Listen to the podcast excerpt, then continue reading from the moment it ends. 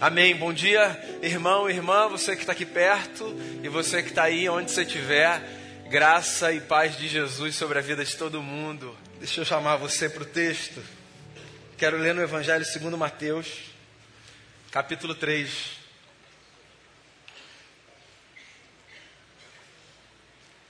Evangelho segundo Mateus,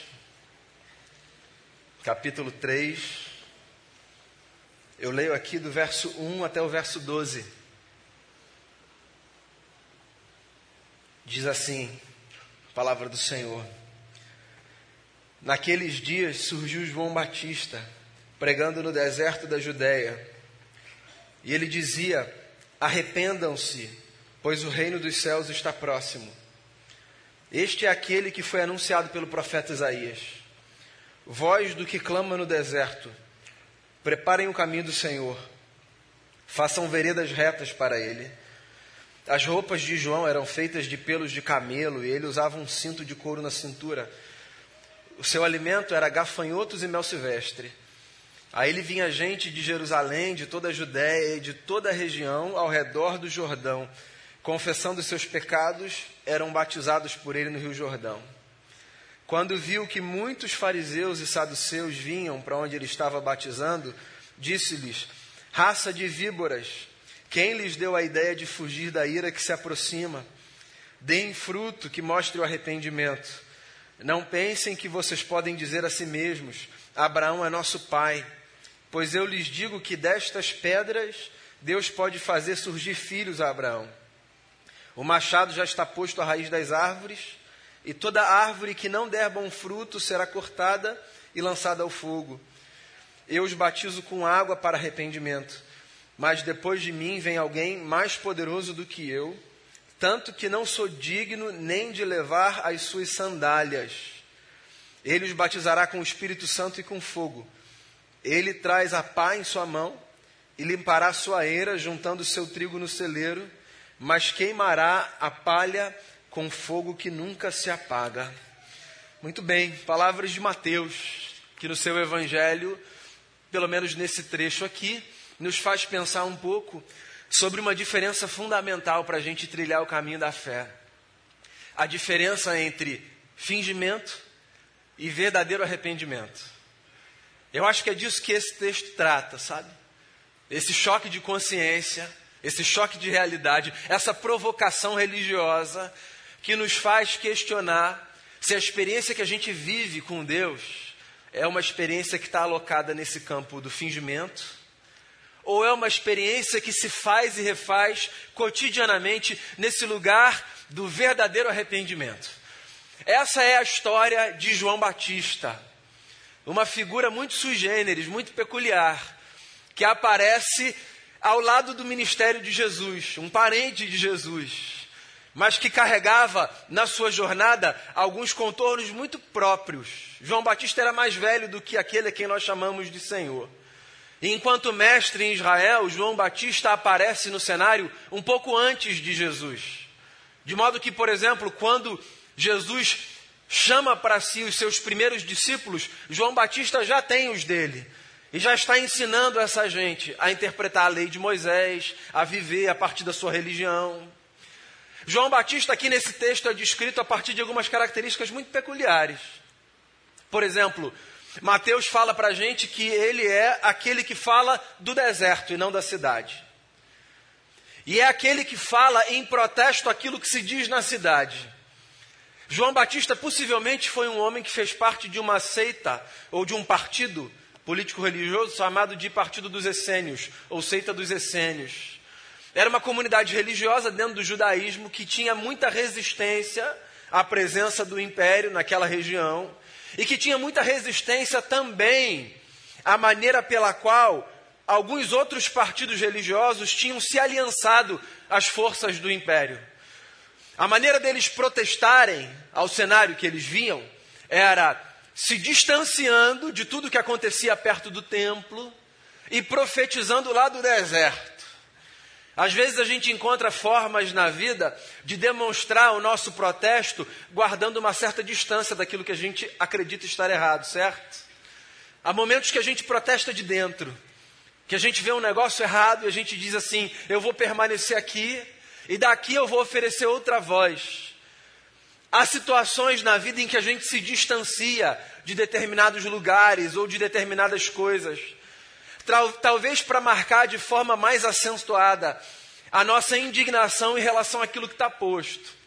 Então, João Batista era essa figura, tão indignada com aquilo que estava posto no cenário religioso dos seus dias, que ele vai para o deserto e, junto com outros irmãos e outras irmãs dessa comunidade dos essênios, ele empresta a sua voz para protestar religiosamente contra aquilo que ele via.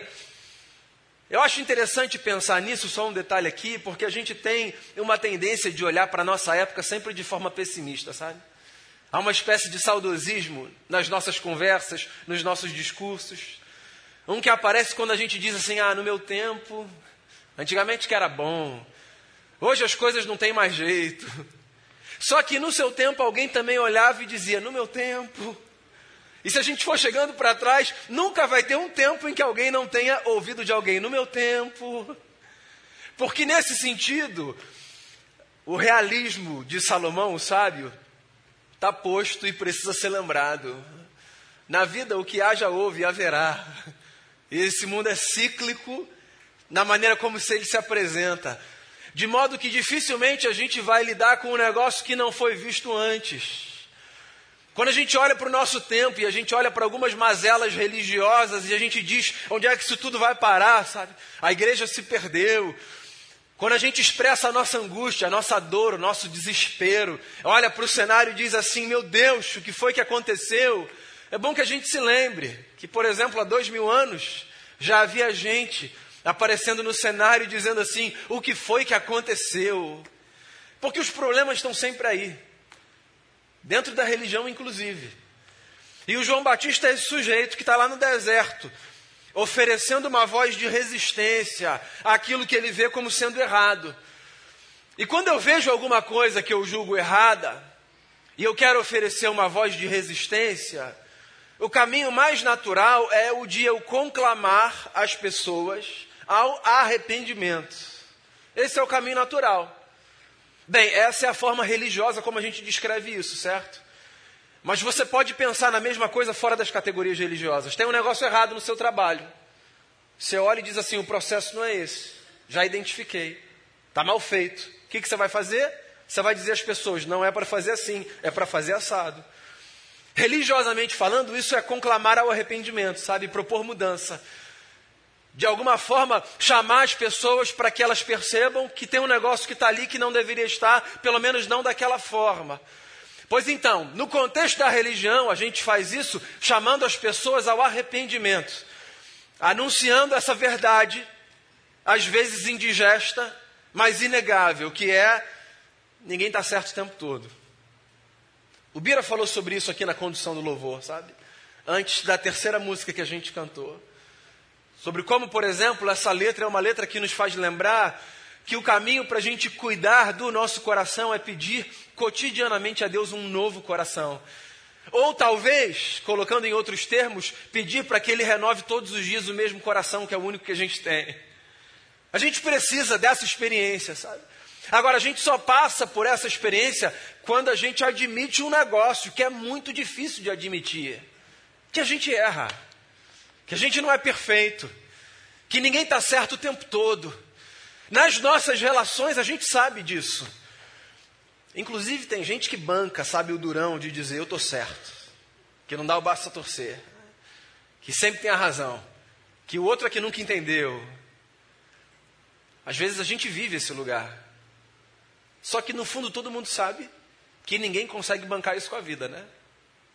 Porque da mesma forma que eu consigo perceber que o outro, que está tentando se fazer de dono da verdade, que nunca erra, que nunca precisa de arrependimento, da mesma forma que eu sei que aquilo ali não é verdade, quando eu estou nessa condição, parece que eu me esqueço de um negócio que eu sei que os outros sabem, que isso também não é verdade. É engraçado, eu não sei por que essa ideia do arrependimento é uma ideia que nos constrange tanto, sabe? Eu acho que a gente deveria ficar constrangido com coisas que são mais particulares. Tipo, eu vivo esse negócio e ninguém vive, que vergonha.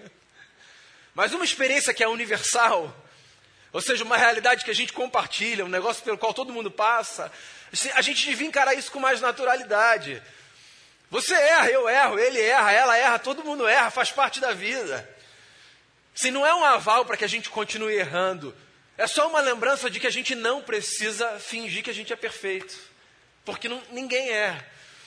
E as nossas relações serão mais difíceis quanto mais a gente tentar sustentar essa ideia de que a gente não precisa de conserto. Então, João Batista está lá no deserto e ele está emprestando a sua voz para Deus, dizendo para as pessoas assim: ó, se arrependam, se arrependam. Ah, deixa eu falar mais um negócio aqui que me ocorre. Há formas e formas de chamar o outro ao arrependimento. Até porque há níveis distintos de liberdade que a gente tem com as pessoas nas relações que a gente cultiva, certo? Então, uma coisa é eu conversar com alguém que é próximo meu, ou com alguém que me dá abertura, por exemplo, de dar a minha opinião sobre algo que está posto acerca da vida daquela pessoa. E aí, por causa dessa relação de proximidade, de intimidade, ou por causa dessa abertura, eu falo assim, ó, fulano, já que você me deu essa abertura e essa opinião, eu acho que isso aí está errado. Reflete aí sobre isso.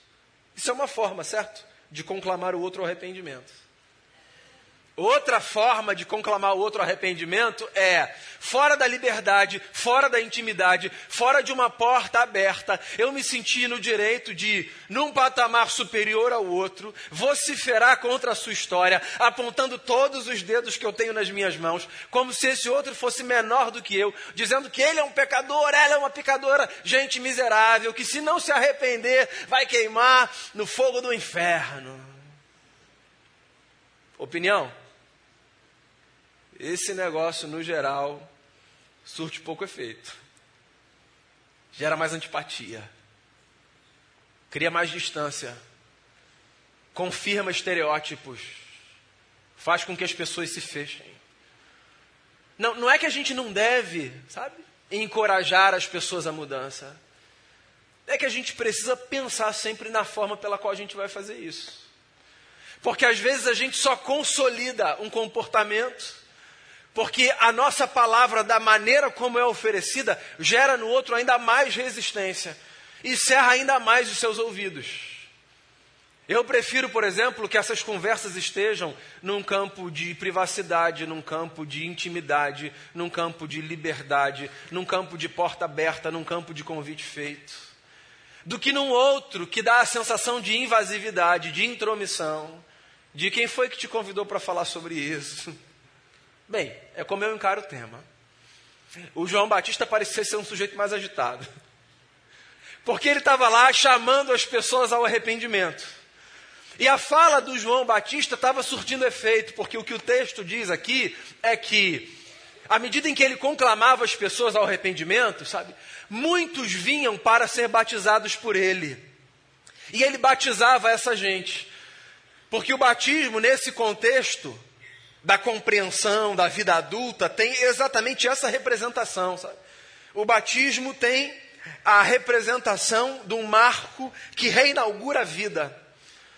Então, quando aquela gente ouvia o João Batista chamando corações ao arrependimento, e quando aquela gente passava pela experiência da ficha que cai e dizia assim: é verdade, eu preciso mudar de vida, aquela gente ia então até onde João Batista estava e se sujeitava ao rito do batismo.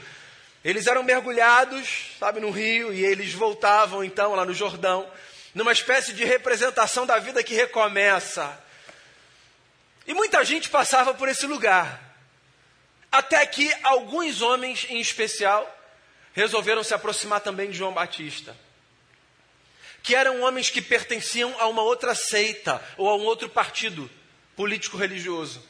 O texto aqui diz para a gente, por exemplo, que fariseus e saduceus, que também eram religiosos, da mesma religião, mas que se organizavam de modo diferente, por exemplo, do qual os essênios se organizavam. Quando João Batista vê fariseus e saduceus vindo ao deserto para serem batizados por ele, João Batista discerne alguma coisa, o que é sempre muito perigoso, mas o texto diz que ele discerne alguma coisa. Porque ele impede esses homens de serem batizados. E o faz, inclusive, de uma forma que eu acabei de não recomendar. Mas quem sou eu aqui para condenar o João Batista? Porque ele olha para esses camaradas e ele diz assim: ó, raça de víboras. Quem foi que disse a vocês que vocês podiam vir aqui para fugir da ira de Deus? Bem, tem todo um contexto aqui de uma disputa interna partidária, que é próprio da realidade da época. Mas tem uma lição aqui que transcende as épocas, e que eu acho que essa sim é muito atual e importante para a gente. A lição que nos faz lembrar, como eu disse no começo da minha fala, que existe uma diferença entre fingimento e verdadeiro arrependimento. Quando João Batista refreia o ímpeto dos fariseus e dos saduceus, que foram até ele para serem batizados, a fala do João Batista me dá essa sensação de que ele está colocando uma mão na frente desses camaradas e está dizendo assim: não, não, porque isso é fingido, não, porque isso é teatro, não, porque isso não representa a realidade. E aí ele diz: Eu não vou batizar, e se vocês querem saber, esse batismo é um batismo de água. E se vocês acham que em passando por ele vocês estão garantidos, saibam de um negócio: depois de mim virá outro que batizará não com água, mas com fogo. Então, não. Fingimento não. O lugar da experiência com Deus é o lugar do novo nascimento. Sabe, eu acho que tem três coisas muito práticas que essa experiência aqui da história do João Batista no deserto, batizando e repreendendo fariseus e saduceus, tem três coisas que eu acho que essa história nos ensina. Acerca da vida com Deus. A primeira delas, quando eu olho para esse texto, é a lembrança de que Viver com Deus não se resume a cumprir ritos externos. Não se trata disso. Viver com Deus não se resume a vir à igreja no domingo. Não se resume a passar por essa experiência de receber água na cabeça, de ser é, mergulhado numa piscina ou em qualquer lugar. Não se resume a isso. Viver com Deus não se resume a cultivar um hábito ainda que seja diário e belíssimo, de ler o seu texto, de fazer a sua oração. Porque todas essas coisas, por mais bonitas que sejam e necessárias que sejam, elas serão a nossa maldição se transformadas num fim em si mesmo. Então, vir à igreja não pode ser um fim em si mesmo. Porque senão o que eu chamo de bênção se transforma na minha maldição. E ler o texto não pode ser um fim em si mesmo. Porque senão o que eu chamo de bênção pode se transformar na minha maldição. E ser batizado, participar da ceia, contribuir com as ofertas, servir num ministério e fazer qualquer outra coisa que você pense que esteja dentro desse repertório dos nossos ritos religiosos, essas coisas por si só, elas não dão conta da nossa vida com Deus. Essas coisas ajudam a gente a organizar a nossa vida com Deus. Eu falei isso aqui antes de batizar o Bento e queria repetir. Isso para mim é uma das coisas mais maravilhosas que há, enquanto um rito, sabe? Eu passei por esse lugar, né?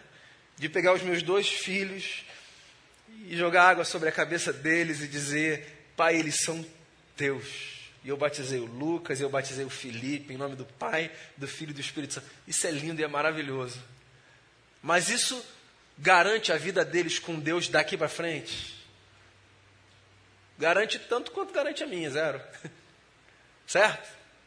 Eu adoro vir para a igreja, encontrar as pessoas, abraçar as pessoas, vir no domingo, cantar junto com o povo, participar, orar, saber o que está acontecendo, receber notícia das festas, dos eventos, dos ministérios. Isso aqui é maravilhoso. Isso aqui reabastece a gente para a semana, né? A gente sai no domingo e aí a gente tem a segunda pela frente, mas parece que de alguma forma a gente conseguiu assim renovar uma força. A gente chora aquele choro catártico que lava a gente por dentro, a gente dá aqueles abraços que, que reenergizam a gente, a gente encontra pessoas, a gente troca ideias. Tudo isso é maravilhoso, mas isso aqui dá conta de sustentar a vida com Deus? Isso aqui é externo. E eu poderia elencar uma série de outras coisas que eu considero maravilhosas, porque são de fato maravilhosas, que tem a ver com a dinâmica da igreja, com a vida da igreja, mas elas dão conta da nossa vida com Deus? Não dão, porque elas são externas. Elas são o símbolo da vida com Deus. Elas apontam caminhos na vida com Deus, mas elas não são em si a vida com Deus. Porque a vida com Deus é um negócio que vem lá de dentro, que a gente experimenta por dentro, que a gente tem até dificuldade de explicar, certo? Porque tem a ver com essas vivências que se dão, assim, nas vísceras do nosso ser. Pois então, esse texto aqui, no qual João Batista coloca a mão na frente desses camaradas e diz: Não, é uma lembrança de que a nossa bênção se transformará numa maldição se tudo que a gente fizer for resumir a nossa vida com o eterno nos ditos externos. A nossa maldição, eu digo, porque nos impedirá de chegar no lugar que nós precisamos chegar, porque nós estaremos parados acreditando que aquilo basta. Isso aqui não basta. O domingo não basta, o culto não basta, a bênção do sacerdote não basta. Você precisa entrar no seu quarto, dobrar o seu joelho e mergulhar nessa experiência visceral de encontrar Deus ali e se render a Ele e permitir que Ele leia você por dentro e refaça a sua vida todos os dias. Acredite nisso. Segunda lição que eu acho que esse texto aqui me ensina sobre a vida com Deus. Esse texto aqui me faz lembrar de uma verdade que às vezes eu também insisto em ignorar, ou por conveniência ou por qualquer razão, que é fingimento não dá conta de sustentar a vida.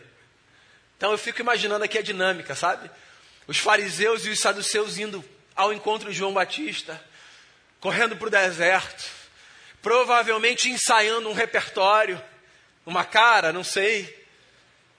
Certamente, quando chegassem lá, encontrariam o espanto de João Batista, porque era gente de grupo diferente, que não se entendia tanto. E quando a gente está indo ao encontro de alguém de um grupo diferente, com quem a gente sabe que a gente não se dá tanto, a gente ensaia melhor a cara, a palavra, a postura, o comportamento. Há, um, há uma certa dose de fingimento que é própria da vida, da vida de todo mundo. De muitas formas nós representamos papéis. Para algumas coisas funciona, para outras coisas não. Representar papéis em alguns ambientes faz parte. Representar papel diante de Deus? Qual o sentido disso? Qual o propósito? Não ser quem você é diante de Deus? Esse negócio se sustenta? Qual é a máscara que esconde quem eu sou diante daquele que me fez? Que conhece palavras antes que elas cheguem aos meus lábios?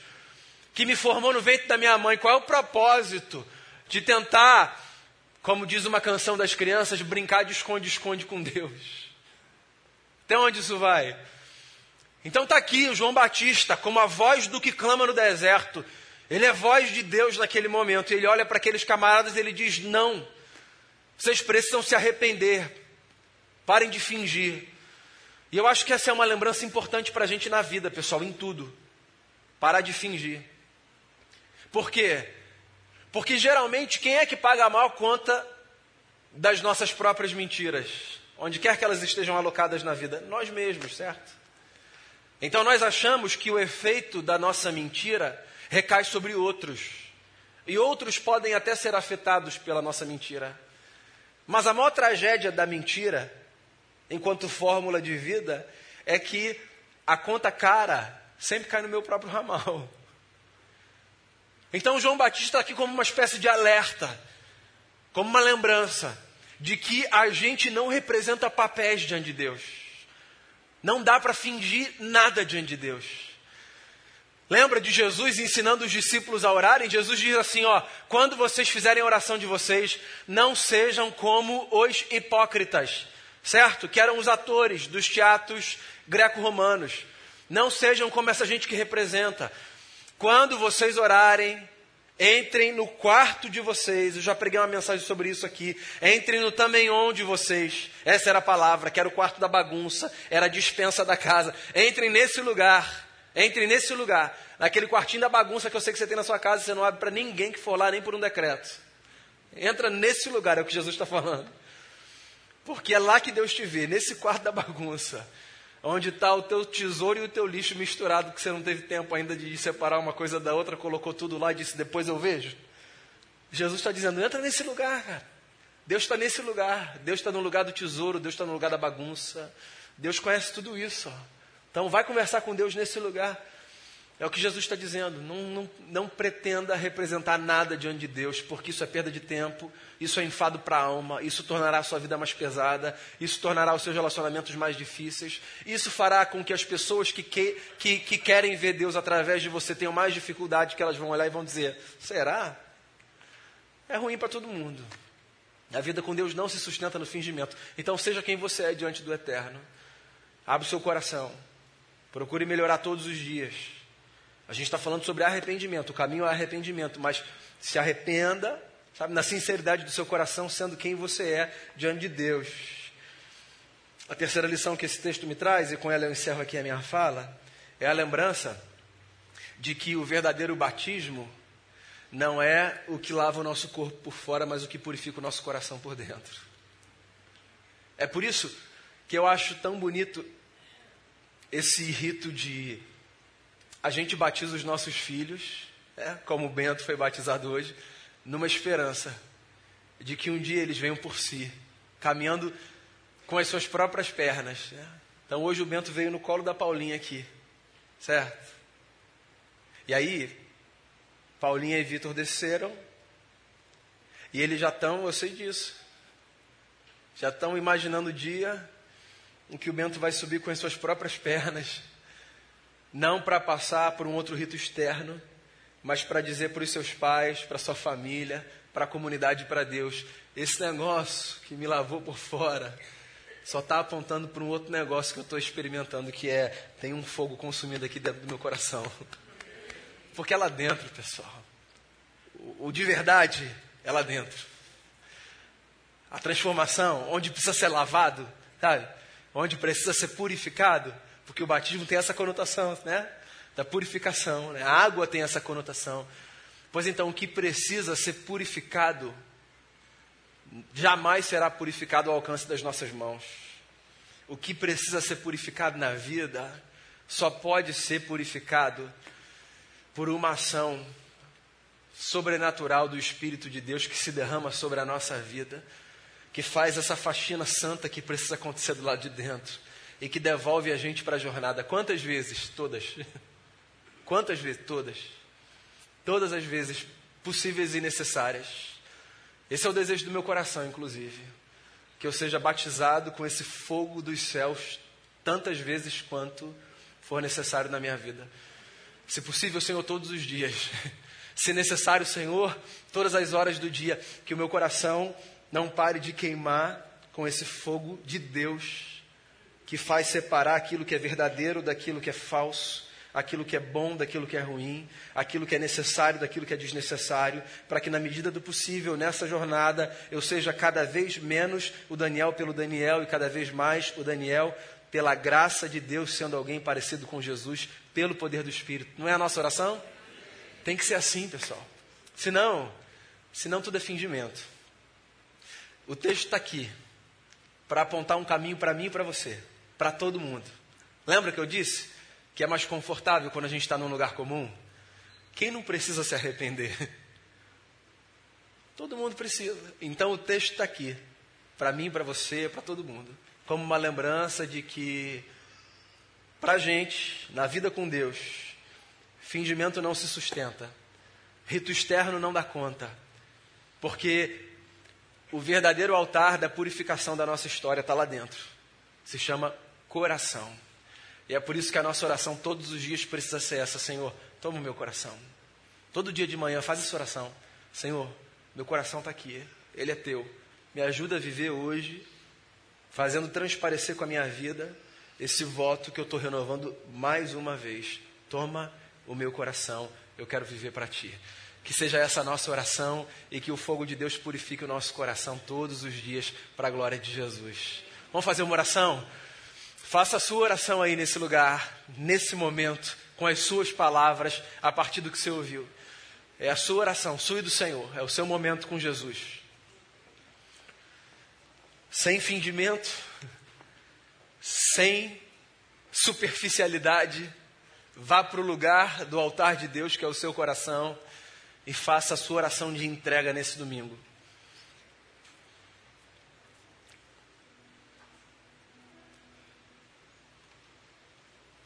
A gente cantou uma outra música que diz isso também. Sei que não vai ser tão fácil, porque no chão da vida não é fácil. Consagrar o nosso coração a Jesus nas escolhas diárias não é fácil. Mas se a gente nem tentar, aí é que não tem jeito mesmo. Então faça a sua oração, coloque diante de Deus o que você precisa colocar. Coloque o seu casamento, coloque a sua vida. Coloque os seus desejos, coloque os seus sonhos, coloque os seus desafios, coloque os seus medos.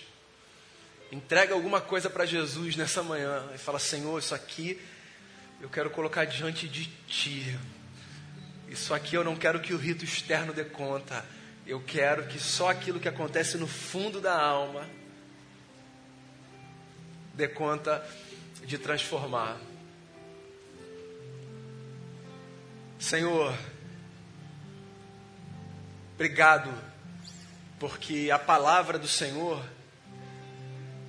ela não apenas é uma palavra que confirma comportamentos, que nos lembra que nós somos bons. A palavra do Senhor também é uma palavra que nos lembra da necessidade de de mudarmos, de abandonarmos tudo aquilo que está posto na nossa vida, mas que não contribui para que a gente se pareça com Jesus. Ainda que com chancela religiosa, tem tanta coisa, Senhor, que é chancelada religiosamente, mas que não contribui, atrapalha.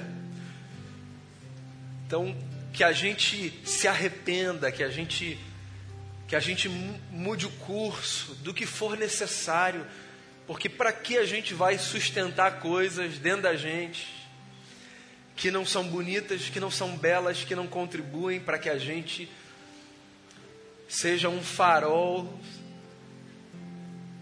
capaz de refletir a glória de Jesus. Ajuda a gente nesse caminho.